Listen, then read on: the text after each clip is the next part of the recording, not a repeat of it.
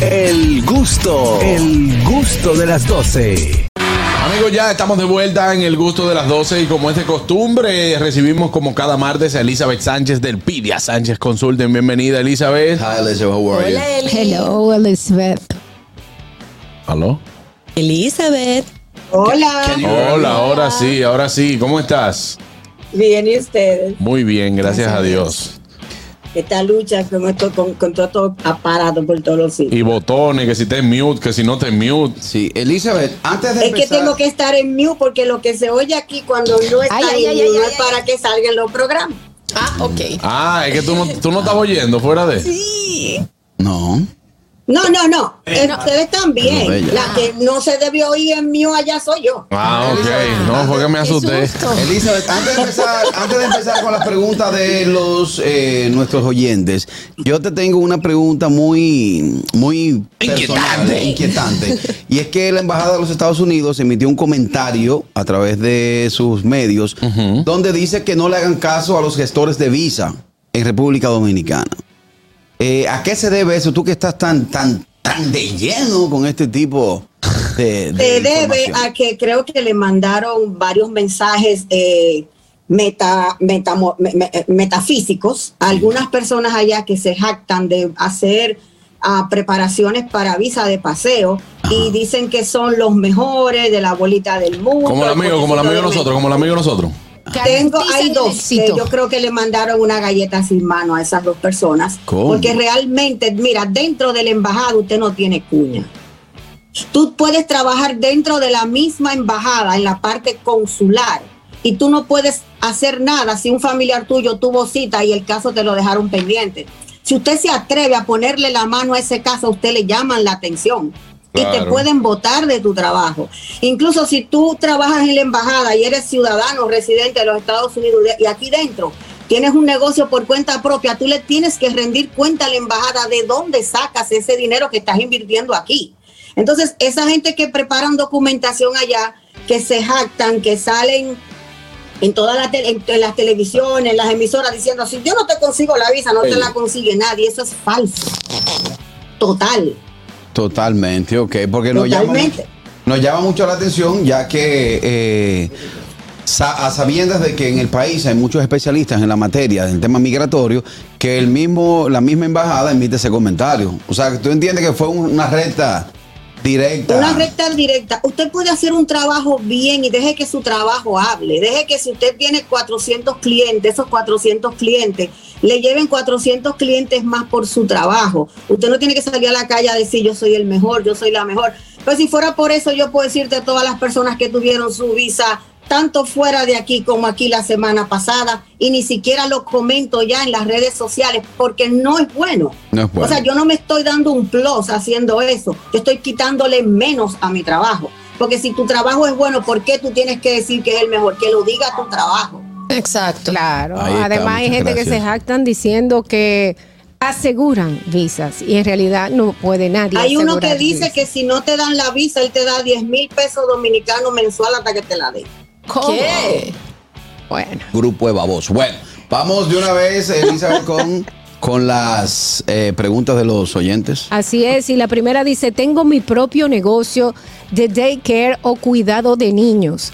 Hice un total de 149 mil dólares, pero me quedarían como 109 o 108 mil. ¿Usted me aconseja comprar la casa que quiero de dos familias ahora? El año pasado mi ingreso bruto quedó en 65 mil dólares. Si ella quiere comprarse una casa con un solo año de verificación de impuestos, lamentablemente si quiere comprarse algo de dos familias y está dentro de la ciudad de Nueva York, dígase a Manhattan, Bronx, bueno, Manhattan casi no, Bronx, um, Staten Island, Queens, Brooklyn, tendría que tener el 15% del valor de la hipoteca. Eso significa que una casa de dos familias aquí en Nueva York anda entre los, 100 entre los 750 mil y los 850 mil. Ella tendría que poner el 15% del depósito, estamos hablando de casi ciento y pico de miles de dólares, si lo quiere comprar con un solo año de impuesto. Con la cantidad de 109 no está mal si ella tiene el 15% para dar el down payment. Si no lo tiene, le aconsejo que lo haga con dos años de impuesto. Tiene que dejar este año en 109 y el que viene también. Y con eso puede comprar una casa de dos familias dentro de la ciudad. Si ella se fuera un poquito más arriba a Westchester County o a Upstate New York, puede conseguir casas buenas de 375 mil y 400. Pero me imagino que por tener el negocio que tiene, tiene que comprar aquí. Búsquese la plata y compre. Bueno, ahí está. Elizabeth dice esta pregunta. Tenía de hobby cocinar para los eventos de mis amigos y no cobraba. Pero ahora llevo casi dos meses haciendo almuerzos para oficinas y estoy ganando entre 500 y 700 semanales. ¿Debo considerar ya esto como ingreso y no como hobby o pasatiempo? ¿Debo reportar estas ganancias como empleado por cuenta propia eh, el próximo año? Ayares quiere que todo el mundo sepa cuál es la diferencia entre un pasatiempo y ganar dinero por cuenta propia. Pasatiempo es que ella cocinaba para porque le tiene todos los instrumentos en su casa para hacer todo tipo de comida y lo hacía para los eventos familiares, no cobraba, a lo mejor la familia le buscaba los materiales. Pasatiempo es que a ti te guste la fotografía y tú tengas todo para hacer fotos y cada vez que haya un evento en un parque, tú prestas tu servicio gratis hasta compañía grande. No, lo estoy haciendo porque me gusta. Eso es un pasatiempo. Desde que usted percibe dinero por algo y ese ingreso se hace continuo y fijo en entradas bancarias, eso no es pasatiempo. Eso es usted está teniendo ingresos por cuenta propia. Por lo cual le aconsejo que si le están pagando por las famosas aplicaciones aquí de Cell y es diario que le están pagando, usted tiene que pensar en ir manifestando su negocio por cuenta propia en sus impuestos del año próximo.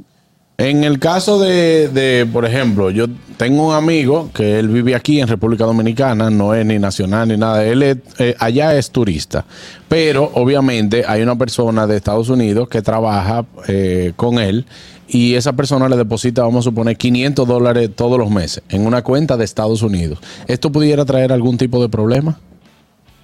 no puede traer ningún tipo de problema porque la persona que trabaja con, e, con, con, con, por ejemplo, contigo, lo que, lo que tú haces se origina fuera de aquí, no se origina dentro de los Estados Unidos. Ok.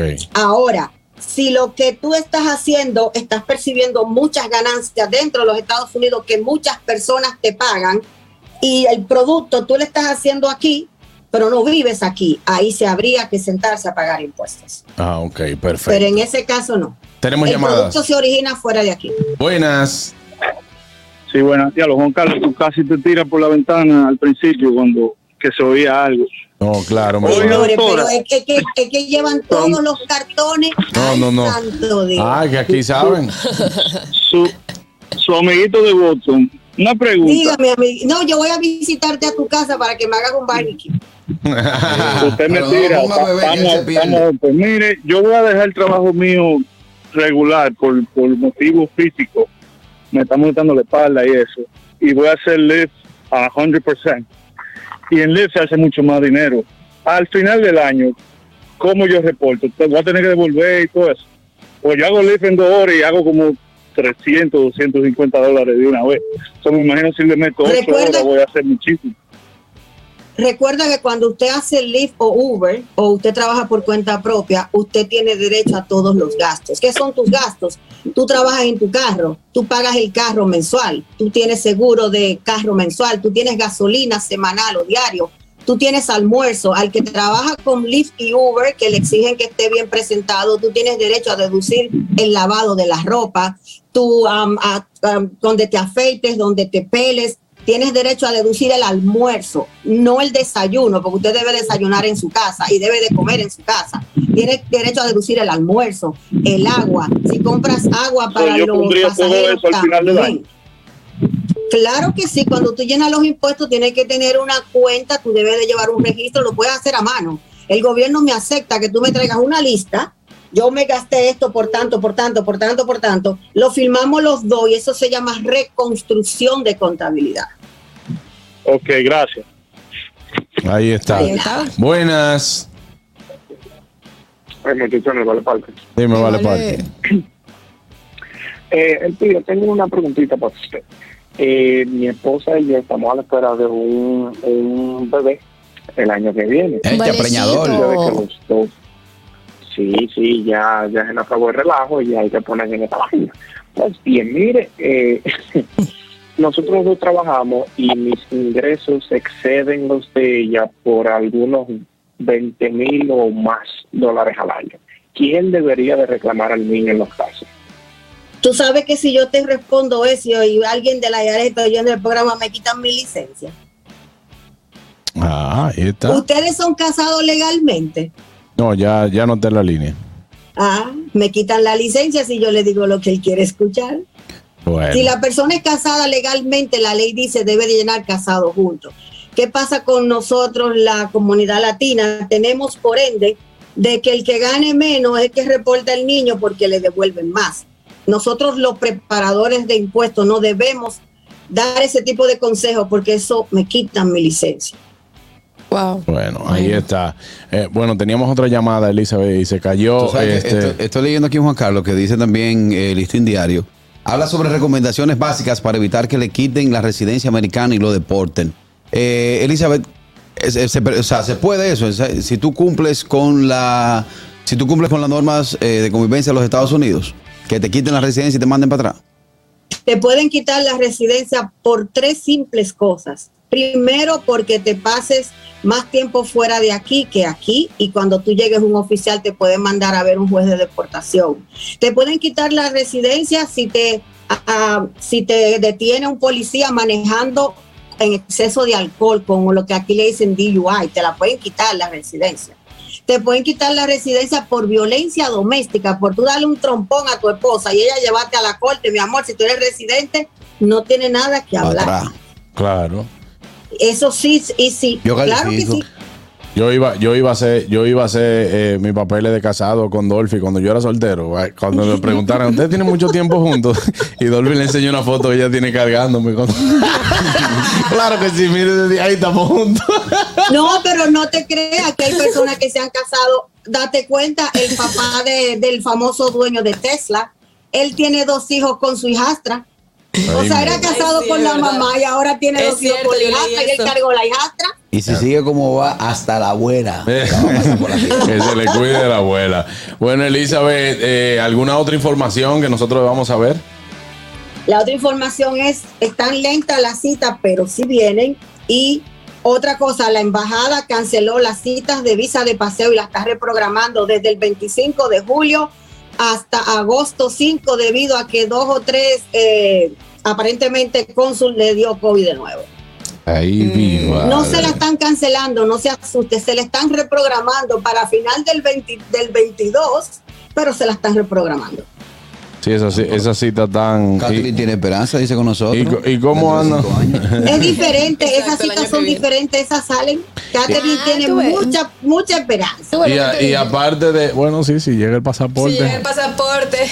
No, yo te vendo uno. El candidato te consigue Pero uno. lo que pasa es que para buscar visa no puedes. Si tú tuvieras ya am, la visa ahí con tu pasaporte vencido porque eres venezolana, te hubiesen dejado entrar. Porque Hay- hay, una hay una autorización del gobierno de los Estados Unidos que ustedes pueden viajar con el pasaporte vencido Sí. debido a la buena relación que hay entre usted y nosotros. Entonces Claro. ustedes pueden ir. En el, ca- y en el caso de las renovaciones, Elizabeth, eh, está, rápido ese proceso, ¿verdad? Llama a mi esposa y Sí, pregúntale. sí. Renovaciones de, de visa de, de turistas. Ajá, sí. de turista. Renovaciones por, por Galería 360, eso sale en una semana o dos. No, no hay, no hay que por qué, por qué preocuparse. Bueno. No, pues está bien. Dice Caraquillo de que pregúntale a mi esposa para que tú veas ahí tan rápido. Tan rápido. No, en ese caso ellos van un poquito lentos porque eso se llama proceso administrativo. ¿Y qué pasa con el proceso administrativo? Lleva una investigación Que- primero. No, hombre, no, esos son. Y Si te digo lo que yo pienso, como diría Cantinflas, puros vagos. Ese, hay un oficial que agarra el caso tuyo hoy, le chequea dos punticos y después dice, ay, lo dejo para mañana, busca un café. Ay, Dios. Vuelve mañana, coge tu caso, le chequea dos puntos, me dice, ay, ay, hago. El- Elizabeth, Déjame verte que tenemos una llamada primero. Buenas. Muchachos, ¿cómo están todos? Hey. Hace un año y pico yo fui a buscar visa Ajá. y la cosa me preguntó si yo era casada y yo no, nega. ¿Por qué?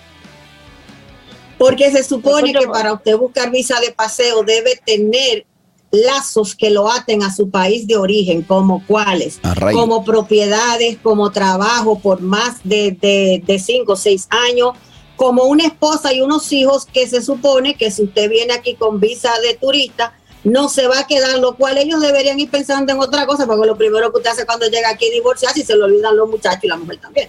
Ahí. Elizabeth, una pregunta con el caso que Sí, ya. última pregunta Que ya conocemos, que ya conocemos que, eh, que es lo que se está viviendo en mi casa.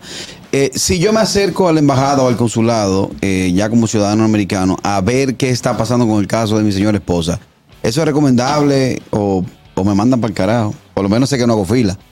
No, no vas a hacer fila, pero el cónsul te va a decir, si usted es ciudadano, pídala. Hmm, Ay, no. ¿Por qué, Carraquillo? Ahora no. Hay que ponerse al día. No, no necesariamente tú tienes derecho a hacerle la petición viviendo en República Dominicana por la carrera que tú tienes, que es una carrera diferente, y tú tienes la categoría de talento, mi amor, tú le puedes hacer la residencia a tu esposa sin estar aquí, sin llenar impuestos y buscándote un sponsor del de los Estados Unidos. Eso- Para eso está el Sánchez Consultant. Te voy a llamar a las Eso. 3 de la tarde. Eso es Elizabeth, que él no quiere pagar los servicios. eh, que te- dile que te llame, dile que te llame. pero yo te- oye, gracias, gracias Elizabeth por, por hacer estas recomendaciones, por siempre responder a las preguntas de nuestros oyentes y nos vemos el martes que viene. Si Dios quiere, Carraquillo, cállate. Exactamente. No, ya yo le apagué este micrófono. Adelante, Dolphy Peláez. Señores, gracias a nuestros amigos de TV Quisqueya por transmitir el gusto de las 12 para todo Estados Unidos. Recuerden que ustedes pueden continuar con nosotros a través de nuestro canal de YouTube. Vaya ahora mismo a YouTube, búsquelo el gusto de las 12 que estamos transmitiendo en vivo. Y este mensaje también lo extiendo para nuestros amigos de Éxitos 90.5 que están recibiendo esta transmisión para todo Santiago y el Cibao. Usted también puede mudarse para YouTube y por supuesto para Vega TV y también Dominican Networks. Estamos en nuestra emisora matriz, también eh, La Roca 91.7. Siga con el gusto de las 12. Bueno, amigos, nosotros vamos a una pausa. No se mueva. Esto es el gusto de las 12. El gusto, el gusto de las 12.